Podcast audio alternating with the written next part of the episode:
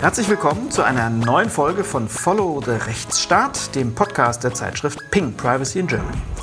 Wir kümmern uns um aktuelle Fragen des Rechts, des Rechtsstaats und unserer Verfassung und schauen dabei immer ganz besonders auf unsere digitalen Themen Datenschutz und Informationsfreiheit. Mein Name ist Stefan Brink, ich leite ein Digitalisierungsinstitut in Berlin und bin der ehemalige Landesdatenschutzbeauftragte von Baden-Württemberg und neben mir sitzt Professor Nico Herting, Rechtsanwalt, Herausgeber der PIN. Hallo, liebe Nico. Tag, Stefan. Schön, dass wir uns wiedersehen und wir wollen ja in unserem Podcast immer kurz, kürzer vielleicht als in den vergangenen Folgen, einsteigen, was uns so aufgefallen ist, was so schlaglichtartig uns begegnet ist an spannenden Fragen, die unseren Rechtsstaat betreffen. Was gab es denn zuletzt, was dir aufgefallen ist, Nico? Was haben wir da zuletzt so gehabt? Naja, ich, also ich kann jetzt nur davon sprechen, was ich so auf dem Schirm habe im Augenblick. Da war jetzt schon wieder eine ganze, ganze Menge Europa. Ich hatte Gelegenheit, an meiner Ehrenämter mich um das Thema European Media Freedom Act zu kümmern, ein Toll. Gesetzgebungsvorhaben der EU, das Beobachtung verdient. Ja, da ist, sieht sich die EU auf einmal aus Gründen des Binnenmarkts für Medienregulierung zuständig. Das mhm. ist bemerkenswert. Mhm. Und ähm, ja, und unter anderem auch zu tun mit dem ja hier auch schon einmal besprochenen Vorhaben aus dem BMJ, Bundesjustizministerium, ein Gesetz zur digitalen Gewalt. Da ja. sitze ich auch an der Vorbereitung einer Stellungnahme und wenn ich mal kurz den Werbeblock machen darf, wird jetzt in Kürze schon im Maiheft in der CR wird ein Beitrag, den ich mit Max Adamek zu dem Thema verfasst habe, gemeinsam erscheinen. Spannende Fragen, die sich da stellen.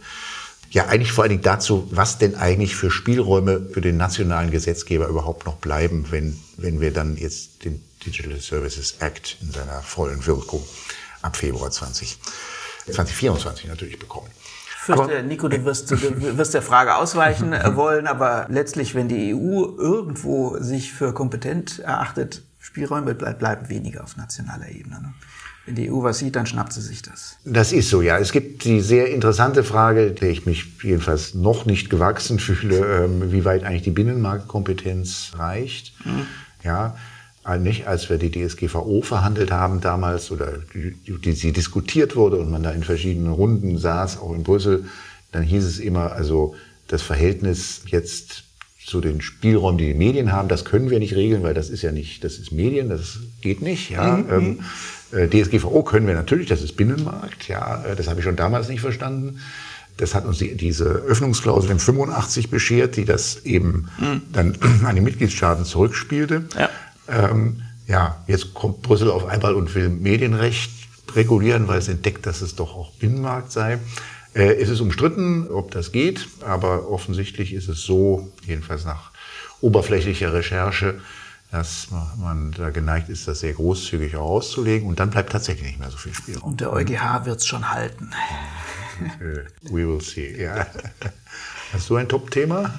Äh, mir ist jedenfalls ein Thema aufgefallen, das ja ein bisschen schräg kam. Im Moment sehen wir ganz stark, auch vom Hintergrund von äh, ChatGPT, über das wir schon geredet haben, dass es ein hohes Interesse der Politik gibt, äh, sich mit Plattformbetreibern zu unterhalten. Dass man also ständig mit Google und mit Facebook und mit Microsoft und OpenAI zusammenkommt. Das ist einerseits natürlich klar und auch gut so, weil alle inzwischen erkannt haben, dass zum Beispiel Social Media im politischen Bereich einen unfassbaren Einfluss hat, dass das auch äh, Wahlen entscheiden kann. Ich sage nur Brexit-Entscheidung das eine hohe Manipulationskraft hat, dass die Verantwortung der Betreiber eine sehr hohe ist. Und dann rufen eben alle nach Regulierung. Und das ist ja genau das, du hast es ja von einzelnen ähm, Aspekten gerade berichtet, äh, wo auch die EU dabei ist, ein Vorhaben nach dem anderen, ein Regulierungsvorhaben nach dem anderen nach vorne zu treiben. Jetzt ähm, ist nicht nur ein EU-Thema, auch äh, USA, der Präsident, Vizepräsidentin hat gerade eine große Runde gemacht mit den dortigen Plattformbetreibern. Also die Politik, die Regierungen versuchen ganz stark in die Regulierung reinzugehen. Äh, einer, der dagegen ist, der das anders sieht und nicht gut findet, ist Sascha Lobo, ein Aktivist im Bereich Internet äh, mit einer eigenen Spiegelkolumne, der unter der Überschrift Die Panik der Politik vor künstlicher Intelligenz das glatte Gegenteil sagt, äh, nämlich, um Gottes Willen, wir brauchen keine Regulierung. Jetzt bloß nicht auch noch künstliche Intelligenz regulieren wollen. Äh, Europa ist eh schon hinten dran in sämtlichen Entwicklungen. Dann sagt er noch ein paar, das macht er immer, ein paar hässliche Worte über die Datenschutzgrundverordnung als äh, großen Exportschlager. So nach dem Motto, wenn das die Leistungen Europas sind, die außerhalb Europas äh, für Erfolg sorgen sollen, dann gute Nacht, mein Prinz. Ähm, ich würde dazu jedenfalls anmerken, dass Herr Lubo dass diese Ansicht relativ alleine für sich beanspruchen kann. Ich glaube tatsächlich auch in der Sache ist es durchaus sinnvoll, äh, diese neuen, offensichtlich sozial relevanten äh, Entwicklungen und Themen inklusive künstliche Intelligenz durchaus auch zu regulieren, nämlich ansonsten bleiben nur die Starken übrig. Es bleiben die Anbieter übrig, äh, die sich breit machen und es bleiben die, siehe Sascha Lobo, die glauben, sich mit dem Thema auszukennen und ja, sich gut bewegen zu können in der schönen neuen Welt und der Rest schaut in die Röhre und das kann nicht sein. Der Rest sind nämlich wir alle und da hat der Staat mit Sicherheit ein Wörtchen mitzureden, auch unter dem Gesichtspunkt, die Schwächeren mhm. zu schützen. Deswegen, das fiel mir auf ähm, und sollte kurz beleuchtet mhm. sein. Alles klar, wobei ich ja immer finde, also die äh, Diskussion, müssen wir regulieren oder nicht, oder finden wir Regulierung gut oder nicht, die finde ich immer ermüdend, weil kommt immer darauf an, was es für Regulierung ist. Nicht? Mhm. Ähm, äh, also Regulierung per se kann man jetzt nicht gut oder schlecht finden, ja, mhm. sondern es kommt immer ja, auf, auf den Inhalt kommt es an. Ja, man kann sie, man kann sie notwendig finden. Man kann sagen, da müsste mhm. mal reguliert werden. Mhm. Äh, Sascha Lobo hat auch in dem Bereich noch ein schönes Argument. Er ist gegen Regulierung, weil er sagt, da kommen am Ende nur Kompromisse raus. Mhm. Und Kompromisse sind ja immer so, haben sowas mhm. Kompromisshaftes. Mhm. Na gut. Ähm, Langweilig finde ich das. Ja. ähm, schauen wir auf unser Hauptthema. Wir wollen uns heute äh, tatsächlich mal unserem, äh, meinem jedenfalls, Nico, wie siehst du das, Lieblingsthema Informationsfreiheit widmen. Ist Informationsfreiheit nicht eigentlich das schönere, das schönere, modernere, agilere, vielversprechendere Thema als der Datenschutz? Also auf jeden Fall auch ein, auch ein durchaus lebendiges Gebiet. Wir kriegen ja zu den Vorhaben der Ampel gehört ja auch noch, noch eine Fortentwicklung des Informationsfreiheitsgesetzes. Oh ja. mhm. Wir bekommen ja ein Transparenzgesetz. Das hoffen wir schwer. Das Bundesinnenministerium sitzt schon und brütet. Mhm. Und wir hoffen sehr auf den Erfolg äh, dieses mhm. Brütvorgangs. Wenn man sich anschaut, was in den letzten Jahren so an Fortentwicklung der Informationsfreiheit in den Ländern gekommen ist, ich habe es in Baden-Württemberg miterlebt, ich habe es gesehen in, in Hessen zum Beispiel, auch ein bisschen äh, in, in Sachsen, da kommen nicht unbedingt große Fortschritte im Moment raus, sondern wir haben eher so einen, äh, einen Rückfall, der Versuch, ähm, fast versucht zu sagen, Empire Strikes Back der Verwaltung, die als zu weitgehende Öffnung der eigenen amtlichen Informationsbestände wieder ein bisschen zurückzudrehen und dafür zu sorgen, dass äh, jetzt der Bürger die Verwaltung nicht zu sehr belästigt mit seinen Transparenzwünschen, und da gibt es zwei Entscheidungen, die, glaube ich, sehr gut ins Bild passen und auch zeigen, wie äh, ja, äh, effektiv und ich würde sagen richtungweisend Gerichte im Bereich der Informationsfreiheit urteilen können. Wir haben da einmal eine Entscheidung, ein Urteil des Verwaltungsgerichts Köln vom Januar 2023 und zum anderen eine äh, Entscheidung des Oberverwaltungsgerichts des Landes Sachsen-Anhalt, äh, noch jünger vom 20.03. dieses Jahres. Wir fangen mal an mit dem Verwaltungsgericht Köln. Und das hat wirklich äh, in einer unfassbar langen Entscheidung, Verwaltungsgerichte haben Zeit, äh, sich das alles gut zu überlegen, 34 Seiten hat es gebraucht, äh, aber es lohnt sich reinzuschauen, es macht geradezu Spaß, das zu lesen, weil das Verwaltungsgericht Köln schon wirklich sehr klar Position bezieht. Worum geht's? Ein Informationsfreiheitsantrag, ein Zugangsantrag gestellt beim Bundesministerium der Gesundheit. Die sollten mal amtliche Informationen rausrücken und zwar zu einem Thema, das uns leider in den vergangenen Jahren sehr intensiv äh, beschäftigt hat, nämlich zum Thema Corona. Die Bundesregierung hat im Jahr 2020 äh, geradezu überstürzt und sehr breit angelegt versucht, Masken anzuschaffen. Koste es, was es wolle. Sie haben damals, 2020, sind sie mit normalen Ausschreibungen gar nicht mehr nachgekommen vom äh, Bundesministerium, sondern haben ein sogenanntes Open House Verfahren eingerichtet, was, wenn ich es richtig verstanden habe, ich bin kein Wettbewerbs- oder Ausschreibungsrechtler, letztlich heißt, schickt alles zu uns, wir kaufen alles. Und in diesem Open House Verfahren hat dann tatsächlich auch der Bund durch die Bundesregierung eine Milliarde FFP2 Schutzmasken mhm. gekauft zum stolzen Preis von 4,50 Euro. Ja, gut. Da weint das Herz des Steuerzahlers. Und eine Milliarde OP-Masken immerhin nur für 60 Cent. Heutige Preise dürften etwas günstiger sein. Egal. Äh, was möchte der, der Kläger jetzt? Was möchte der Antragsteller? Der möchte gerne sich anschauen, was da gelaufen ist. Äh, sowohl bei diesem Open-House-Verfahren als auch wie die Abwicklung gelaufen ist, also wo tatsächlich dann Masken angekauft wurden und wie die so waren. Insbesondere, ob die überhaupt tauglich waren. Und dazu gab es eine Menge Gutachten, die angefertigt wurden für das Bundesministerium der Gesundheit. Es gab Gutachten zum Open-House-Verfahren, ob das überhaupt so geht und wer da alles teilnehmen konnte. Und es gab Gutachten zur Qualität der Masken. Zum Teil gab es natürlich auch Verträge, die dann äh, den Bach runtergingen, weil das Bundesministerium der Auffassung war, die Masken sind nicht so wie zugesagt. Und da interessierte sich ein freundlicher Zeitgenosse für genau diese wirklich milliardenschweren Beschaffungen und hat entsprechend beim Bundesgesundheitsministerium einen Antrag gestellt, zeigt mal, was ihr habt. Informationsfreiheit. Und Überraschung, das Bundesministerium hatte eine unfassbare Zahl von Gründen, warum sie das leider nicht diese Informationen nicht teilen konnte äh, mit dem Antragsteller. Und das ging wirklich los von, das ist ein unfassbarer Aufwand, können wir gar nicht, ist alles viel zu viel, kostet nur Zeit, bis hin zu lauter äh, Versagungsgründen. Da stünden Berufsgeheimnisse entgegen, weil man da irgendwelche Anwaltskanzleien mit äh, beschäftigt hatte.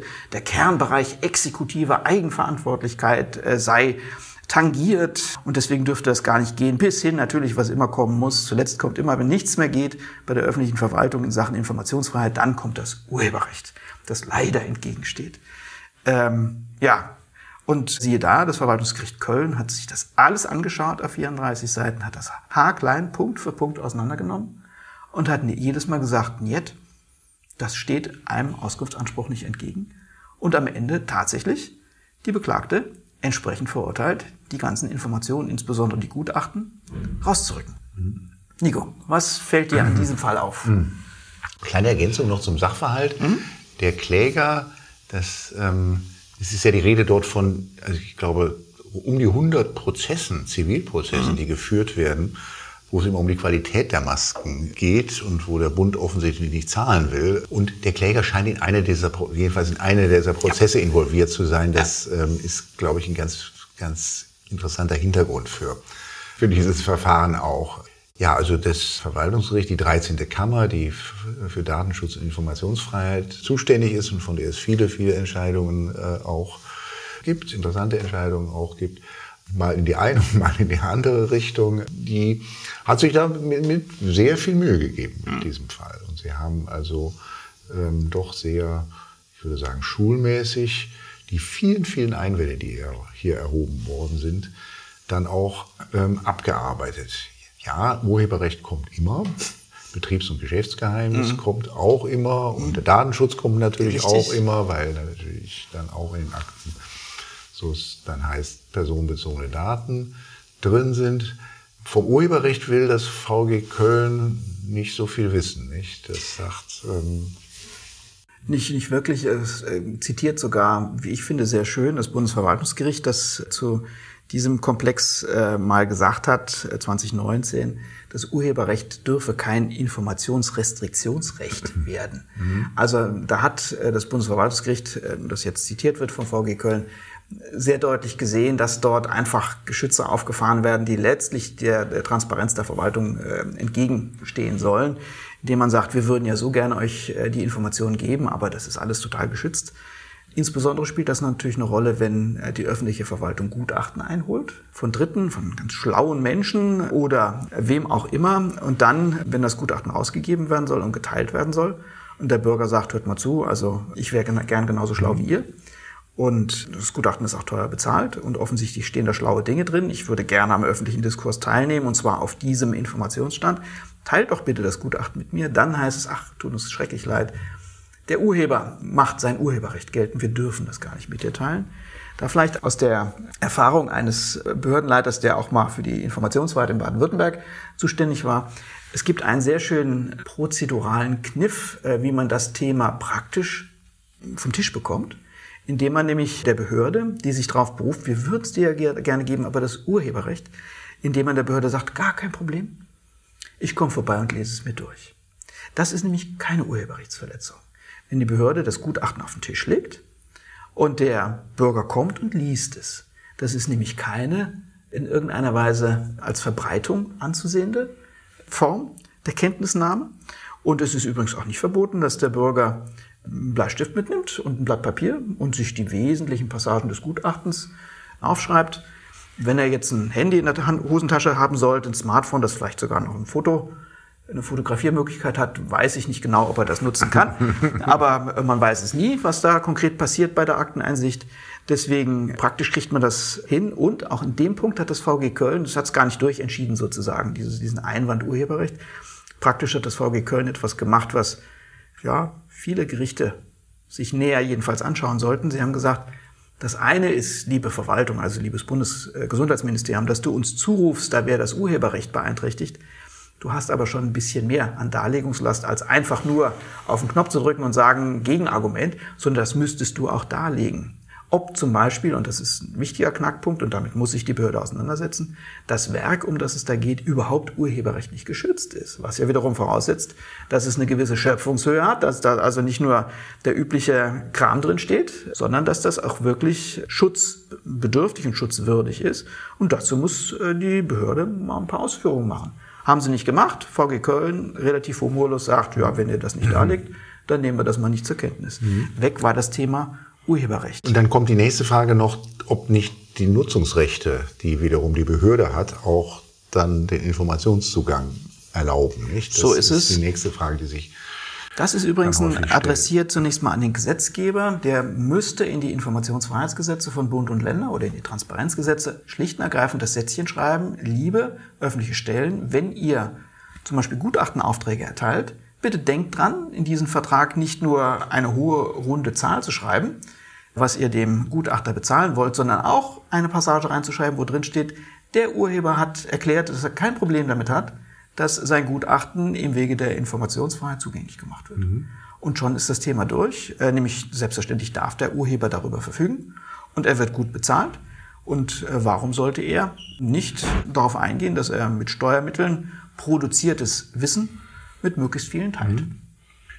Wenn die Behörde das dann tatsächlich macht, was hier das VG verlangt, nämlich dann auch Werk für Werk bei langen Aktenbeständen, umfangreichen Aktenbeständen, dann darzulegen, warum das Urheberschutz hat, dann, also diese Schraube wurde hier offensichtlich nicht ja. gedreht, wenn man dem VG Köln von da mal das äh, beim Wort nimmt. Aber dann kann das auch wieder aufwendig werden, weil dann muss man ja auch wieder dagegen. Also das, das können sehr, sehr aufwendige äh, ja. äh, Verfahren sein, die dann. Ja. Äh, das, was ich bisher erlebt habe, ist, dass die Behörden dann abwinken und sagen, also bevor wir das jetzt im Einzelnen darlegen, ähm, lassen wir den Punkt lieber fallen. Mhm. Aber sie haben natürlich, auch in diesem Fall, hat das Bundesgesundheitsministerium sich nicht nur auf einen Gegengrund gestützt, sondern auf mehrere. Ein Punkt war zum Beispiel, der Antrag sei gar nicht bestimmt genug. Sie wüsste gar nicht so genau, was der Kläger eigentlich haben wollte. Da hat das VG Köln auch wieder sehr äh, präzise und klar gesagt, also pass mal auf, ein Antragsteller muss keine Aktenzeichen nennen, der muss die gar nicht kennen. Er muss auch die einzelnen Akten nicht kennen, die kennt ihr, liebe Behörde. Er muss das nur so beschreiben, dass ihr das für euch auffindbar ist. Und wenn ihr das nicht auffindet, dann müsst ihr halt nachfragen. Mhm. Und auch das hatte das Bundesgesundheitsministerium nicht gemacht, sondern einfach mal sich darauf den Standpunkt gestellt, das ist nicht bestimmt genug, dazu sagen wir lieber mal gar nichts. Ähm, interessant ist der weitere Einwand des Bundesgesundheitsministeriums gewesen, zu sagen, also wenn wir den ganzen Kram jetzt raussuchen und weitergeben sollen, das ist ja ein unfassbarer Aufwand für uns. Das beeinträchtigt ja letztlich äh, die Funktionsfähigkeit unseres Hauses. Äh, damit werden wir lahmgelegt, da kommen wir gar nicht mehr mit zurecht. Und dann sind wir gar nicht in der Lage, unsere eigentlichen Aufgaben zu erfüllen. Ähm, der Einwand kommt sehr häufig. Was würdest du sagen, Nico? Überzeugt dich das oder kann das der Fall sein, dass im Einzelfall man mal sagen muss, also der Aufwand ist so hoch, äh, das lohnt sich eigentlich nicht so richtig, das rauszurücken. Hm. Na, da ist die Rechtsprechung ja auch streng, nicht? Da sind die Hürden hoch, da sagt ja auch das VG Köln hier, aber ich glaube, das ist sehr einhellig, dass die Behörde sich schon so personell ausrüsten muss, dass sie auch in der Lage ist, IFG-Anträge zu beantworten. Das gehört zu den, quasi zu den ureigenen Aufgaben. Und wenn sie es nicht tut, dann kann das nicht zulasten des Bürgers gehen. Das ist schon mal ein starkes Argument.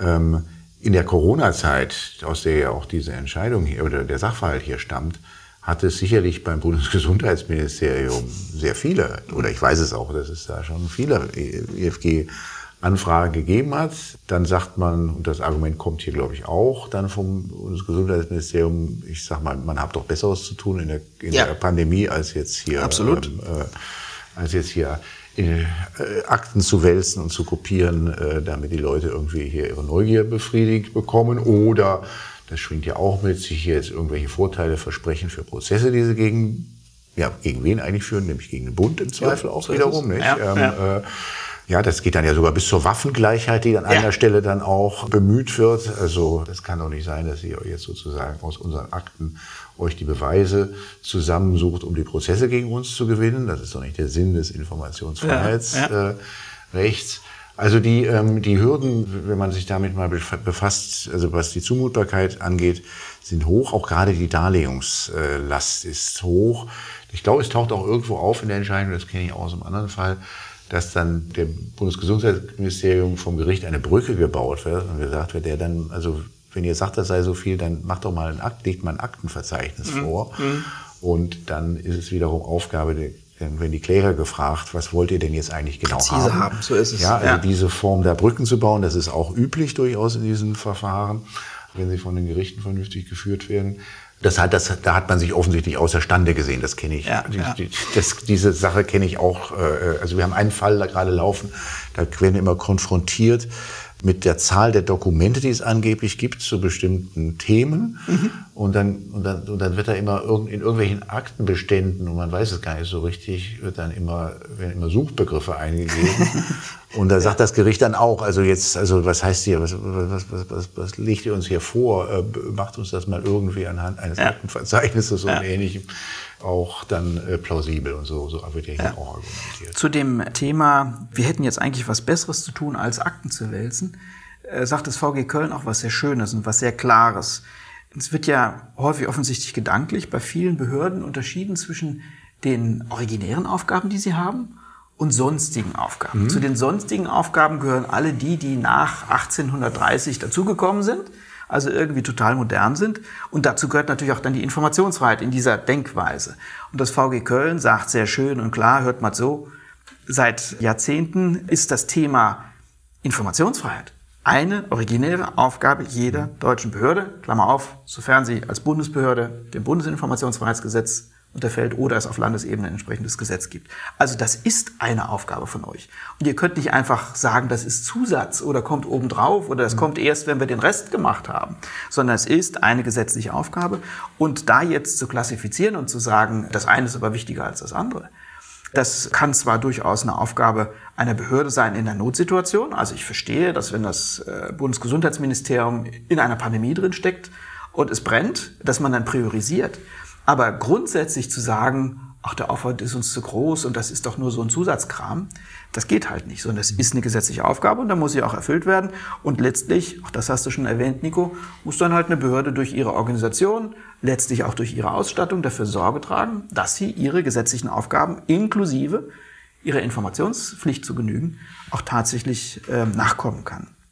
Ein Aspekt, äh, auch noch schön von VG Köln, wirklich eine lesenswerte Entscheidung, äh, die sehr akribisch ist auch.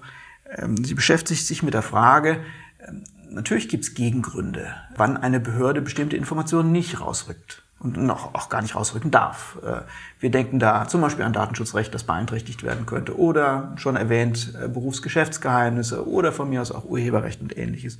Und dann gibt es immer einen, einen, einen, einen Grundsatz, der genannt wird, solche Versagensgründe sind eng auszulegen. Das hört sich auch gut an, aber das VG Köln analysiert das mal näher und sagt, warum ist das eigentlich so?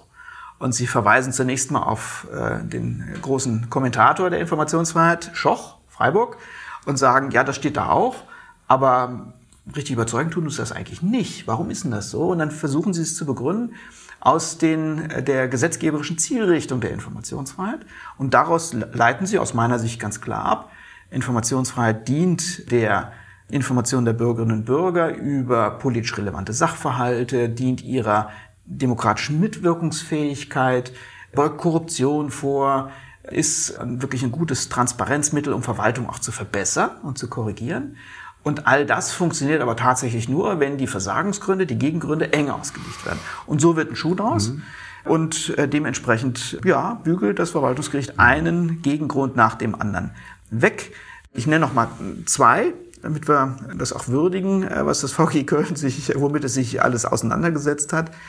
Ähm, Jetzt bin ich gespannt, welche, welche zwei du rausgesucht hast. Ich ja, einen noch. Ähm, ich habe äh, den Gegengrund, ähm, äh, dass es eine Vereitlung behördlicher Beratung sein ja. könnte. Äh, und ich habe den Gegengrund, wir müssen den Kernbereich exekutiver Eigenverantwortung schützen. Ich hätte einen anderen. Du hättest einen anderen. Dann mache ich es ganz kurz. Das mit den behördlichen Beratungen ähm, lehnt das. Äh, das also ist das ist das ist genau das ist das ist, dass sie sich dass sie ihre internen Beratungsprozesse, die so sind tatsächlich es. ja tabu. Ja, nicht? dass die nicht zerschossen werden ja, dürfen. Das ist ein guter Grund, äh, der auch in vielen Gesetzen ausdrücklich drinsteht. Manchmal wird es reingelesen, dass man sagt, also äh, im Prinzip, lieber Bürger, du kannst uns schon alles fragen und wir geben dir auch alles. Aber jetzt sozusagen sind wir mitten im Entscheidungsprozess drin. Und wenn wir jetzt sozusagen live aus dem Entscheidungsprozess rausberichten sollten, verzögert das nicht nur den Entscheidungsprozess, sondern macht Dinge, die unreif sind, auch öffentlich. Mhm. Das wollen wir nicht. Du kriegst die Information, aber du wartest bis, bitte, bis wir die Entscheidung gefällt haben und dann kriegst du alle Unterlagen. Mhm. Ähm, das lehnt das VG Köln in diesem Fall gegenüber dem Bundesgesundheitsministerium ganz pfiffig ab, indem sie sagen, ein Großteil von den Informationen, die da gefordert sind, also Gutachten, äh, zum Beispiel auch von Anwaltskanzleien oder vom TÜV, das ist gar keine behördliche Beratung. Ja? Ihr habt da irgendwelche Dienstleister angestellt, mhm. äh, aber auf die erstreckt sich dieser Schutzgrund überhaupt nicht. Also ähm, und äh, dann auch ganz klar sagt, übrigens durch dieses Outsourcing von behördlichen Aufgaben an Dritte, Dienstleister, Gutachter, wen auch immer, darf die Informationsfreiheit nicht ausgehöhlt werden, ja, sondern du bist einerseits Herr des Verfahrens, liebe Behörde, und musst alles rausrücken, was du in dem Prozess gewinnst. Umgekehrt kannst du dich nicht irgendwelche Geheimhaltung oder Berufsgeheimnis oder irgendwas berufen, was bei deinen Dienstleistern anfällt. Das war Punkt Nummer eins. Punkt Nummer zwei, ähm, auch das ein verfassungsrechtlicher Grund, der in einzelnen Gesetzen, zum Beispiel, ich habe es mitbekommen im Transparenzgesetz Rheinland-Pfalz, an dem ich damals mitwirken durfte, gezogen wird, Kernbereich exekutive Eigenverantwortung sei gefährdet, wenn bestimmte Informationen rausgerückt wurden. Gedacht ist da insbesondere an den ähm, innersten Bereich der Willensbildung einer Regierung, Bundesregierung oder Landesregierung. Da will man sich nicht reinschauen lassen. Das ist häufig verfassungsrechtlich verankert als ungeschriebener Ausschlussgrund. Da einfach nur der Hinweis, möglicherweise steckt da ein Missverständnis hinten dran. Diese Figur, Kernbereich exekutive Eigenverantwortung, ist nicht im Bereich der Informationsfreiheit geschaffen worden, sondern im Verhältnis zwischen der Landesregierung oder der Bundesregierung, die berichtspflichtig ist gegenüber dem Parlament. Also es geht da um eine Einschränkung des Fragerechts des Parlaments. Und in dem Bereich, Stichwort Gewaltenteilung, möchte man verhindern, dass das Parlament sozusagen in Regierungsentscheidungsprozesse reinfunkt und die so transparent macht, dass am Ende die Regierung nicht mehr ordentlich arbeiten kann. Und dann sagt man, nee, nee, Gewaltenteilung hier, Parlament muss einen Kernbereich exekutive Eigenverantwortung der Regierung respektieren. Und äh, da, kriegt, da haben sie kein Fragerecht. Mhm. Ob diese Figur überhaupt auf das Verhältnis zwischen Verwaltung und Bürger übertragbar ist, da müsste man erst mal lang drüber nachdenken. Das ist entwickelt worden zum parlamentarischen Fragerecht, aber ähm, auch da gibt es aus meiner Sicht jedenfalls äh, gute Gründe zu sagen, wir nehmen das sehr, sehr schmal, sehr, sehr eng. Also zum exekutiven äh, Bereich eigenen, der Eigenverantwortung gehört sicherlich nicht, wenn irgendeine nachgeordnete Verwaltung äh, sich über irgendwelche Themen Gedanken macht, die vielleicht mal in eine Verordnung einer Landesregierung einfließen, mhm. sondern das müsste man auch noch mal sozusagen gut zuschneiden. Aber Nico, du hattest noch. Dann gab es noch ja, Vertraulichkeit, nicht? Ja. Vertraulichkeitszusagen. Das ja. ist eigentlich auch so etwas, was man immer wieder hat. Wir haben gehabt, doch, ja. wir haben doch denen, die uns hier also als Dienstleister, die haben wir doch Vertraulichkeit, sonst hätten die gar nicht. Ja, und da das das da, da ist dann da gilt dann, dass die bloße Vertraulichkeitszusage noch kein noch nicht zum Ausschluss des Informationszugangs führt, sondern es auch noch objektiv begründbar sein muss, dass es ähm, hier äh, Vertraulichkeitsinteressen im Spiel sind. Das, das findet sich in dieser Entscheidung in anderen auch. Ähm, äh, hier, hier, hier das Kuriose ist, dass, dass sie hier offensichtlich sogar noch boshaft ist, versucht haben, dem Informationszugang ähm, Dokumente zu entziehen, indem man, indem man auch noch VS-Einstufungen ja, gemacht also hat. Zur, zur Verschlusssache ähm, erklärt. Ja, also, ja. aber, also, und, und, und laut dem Verwaltungsgericht Köln meines Erachtens überzeugend ist also auch der VS-Stempel jetzt kein äh, zwingendes Hindernis, ja. äh, sondern wenn, die, wenn es halt keine wirklich belegbaren dort. Ähm, An der Stelle habe ich übrigens tatsächlich gelacht, Nico, nämlich das ist natürlich schon steil vom Verwaltungsgericht. Äh, klar, das hat ein bisschen was Perfides, wenn eine Behörde nicht durchkommt mit ihren mhm. Argumenten und sagt, war beides vertraulich. Ähm, damit kann sie auch nicht durchkommen, sonst hätte es ja komplett selbst in der Hand, irgendwelche Vertraulichkeitszusagen mhm. zu geben und dann würde der Bürger mit seinem Informationszugangsantrag in die Röhre schauen. Aber wenn die Sachen jetzt VS vertraulich gestempelt sind, dann kommt das VG Köln und sagt, interessiert uns eigentlich auch nicht so. Das finde ich schon sehr mutig und erfreulich, dass ein Gericht mhm. sich sozusagen auch nicht wegblöffen lässt nach dem Motto, mhm. wir haben da aber einen Stempel drauf gemacht. Insofern, ja, wirklich, ich würde es so einschätzen, eine sehr lesenswerte, auch in bestimmten Bereichen mutige Entscheidung des Verwaltungsgerichts mhm. Köln. Die Entscheidung zeigt aber auch noch etwas ganz, ganz anderes. Ich habe ja gesagt, das ist jemand gewesen hier, der, der, der, der Kläger. Möglicherweise geht das ja auch noch weiter zum OVG, das wissen wir nicht. Das ist jemand gewesen, der hatte ganz handfeste Interessen, warum er in diese Informationen kommen wollte, weil er Prozesse erhoffte sich offensichtlich, also so muss man das wohl verstehen, da auch Aufklärung zu Sachen, die er für, für Prozesse, also es ging, es ging um einiges.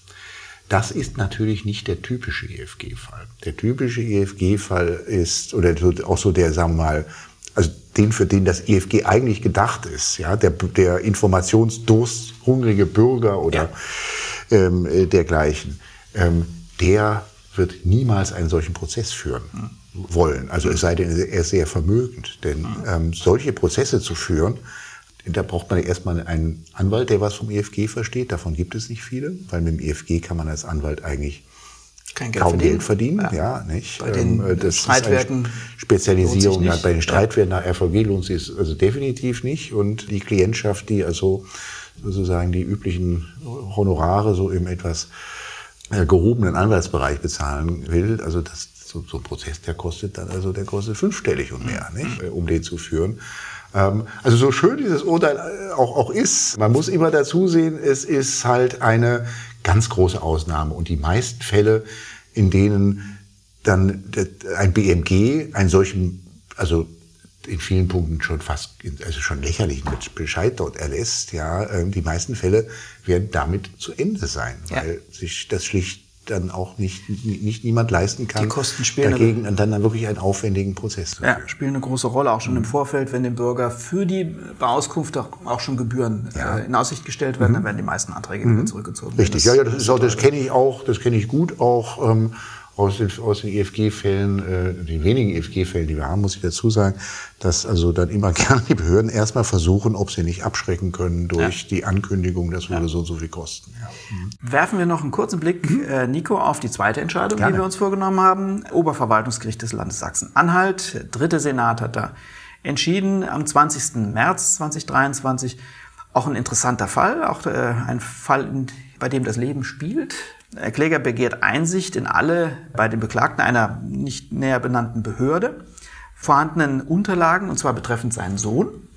Und er möchte ja, Einsicht äh, bekommen in dem Bereich. Er ist selbst übrigens Mitarbeiter der Behörde, bei der er diese Einsicht verlangt. Äh, auch das hübsch. Also, und noch hübscher vielleicht der Aspekt, äh, dass das Verfahren sich ein bisschen hingezogen hat und der Sohnemann, um dessen Daten es ging, zwischenzeitlich volljährig wurde und sich damit ein guter Teil der Klage des äh, äh, Antragstellers erledigt hat. Aber wir, uns ist der Fall aufgefallen, weil er auch einen ganz schönen Überblick gibt über die möglichen Rechtsgrundlagen, wie man an Informationen bei einer Behörde rankommt und die verschiedenen ähm, Aspekte, die dabei zu berücksichtigen sind. Das Oberverwaltungsgericht nennt äh, diese Rechtsgrundlagen. Da kommt natürlich zunächst mal das Verwaltungsverfahrensgesetz in Betracht äh, mit dem Akteneinsichtsanspruch, aber natürlich auch unser geliebtes Informationsfreiheitsgesetz oder, sofern es um eigene Daten geht, auch wieder der 15, Artikel 15 Datenschutzgrundverordnung, der eine Rolle spielen kann. Und das OVG beschäftigt sich mit verschiedenen äh, Fragen. Also zum Beispiel mit der Frage, muss in so einem Bereich der Antragsteller eigentlich seine Identität offenbaren? Muss die Behörde wissen können, wer das ist? Und da muss man wohl differenziert antworten, ja, beim Verwaltungsverfahrensgesetz, also beim Akteneinsichtsgesuch, wird die Behörde schon wissen wollen, ob das ein Verfahrensbeteiligter ist oder nicht. Beim IFG spielt die Identität des Antragstellers eigentlich zunächst mal gar keine Rolle, sondern das ist in jedermann Recht und jeder kann fragen.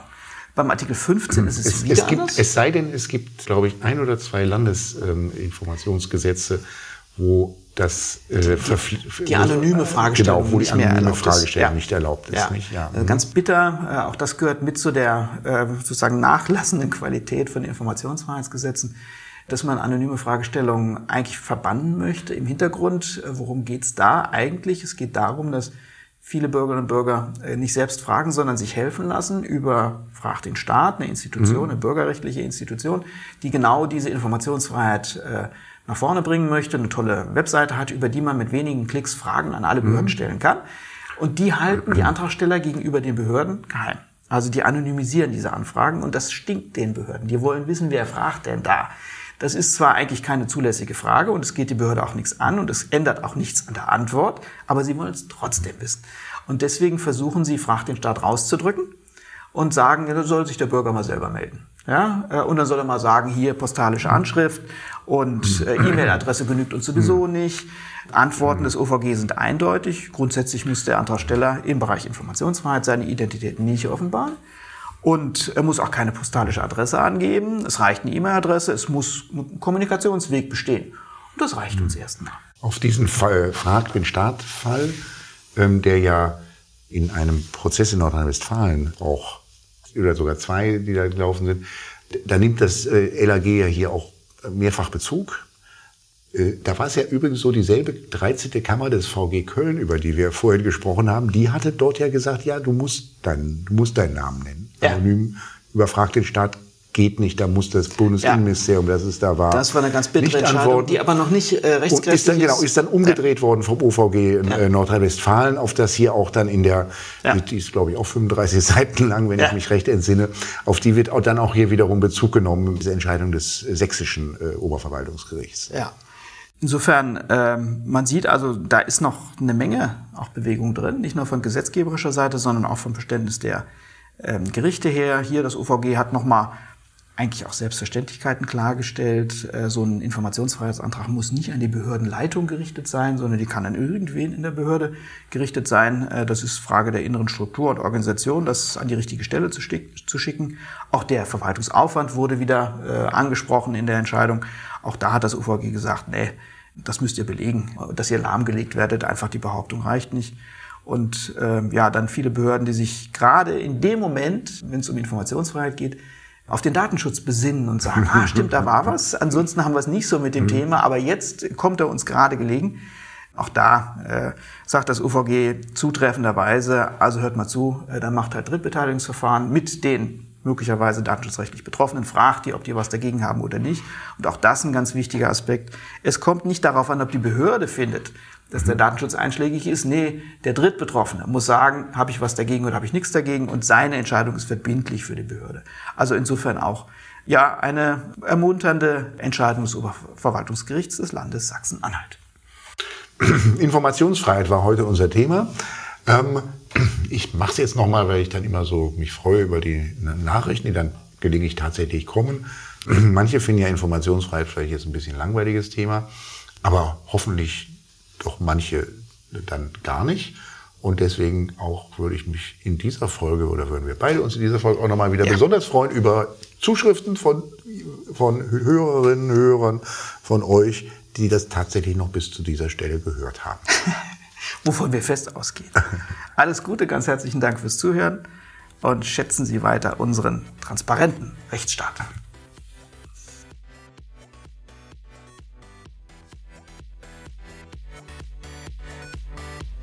Das war Follow the Rechtsstaat. Schaltet auch ein bei der nächsten Folge und abonniert.